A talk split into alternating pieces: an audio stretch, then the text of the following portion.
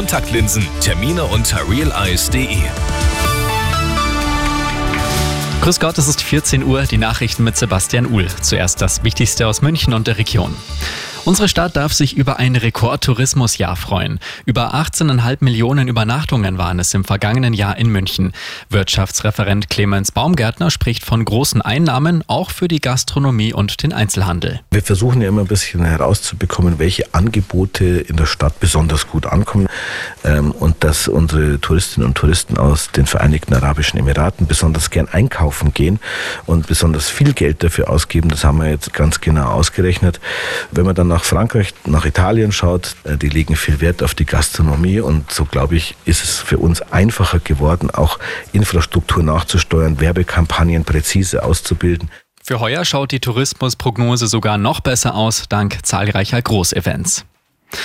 Brennende Reifen, Gülle auf der Straße und Pyrotechnik. Bei einem Treffen der EU-Agrarminister in Brüssel haben hunderte Landwirte teils gewaltsam gegen die Politik protestiert. Insgesamt 900 Traktoren haben die Straßen im EU-Viertel blockiert. Die Polizei musste Sperren einrichten.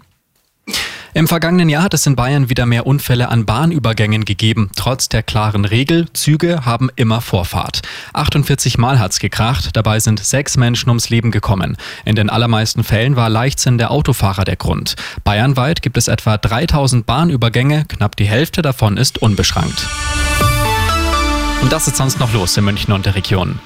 Traurige Nachricht aus der Politik. Der ehemalige bayerische Landtagspräsident Alois Glück ist tot. Er starb heute früh im Alter von 84 Jahren in einer Münchner Klinik. Die jetzige Landtagspräsidentin Ilse Aigner würdigte ihn als einen außergewöhnlichen Politiker, der sich jahrzehntelang vor allem in der Umwelt- und Sozialpolitik einen Namen gemacht hat. Und schlechte Laune bei den Münchner Taxifahrern. Ende Januar wurde der Taxisammelplatz am Hauptbahnhof verlegt. Laut der Fahrer ist der Ausweichstandort zwischen Pfefferstraße und Lämmerstraße zu versteckt, zu eng und unübersichtlich. Die Taxler prophezeien ein Verkehrschaos und fordern den alten Standort zurück.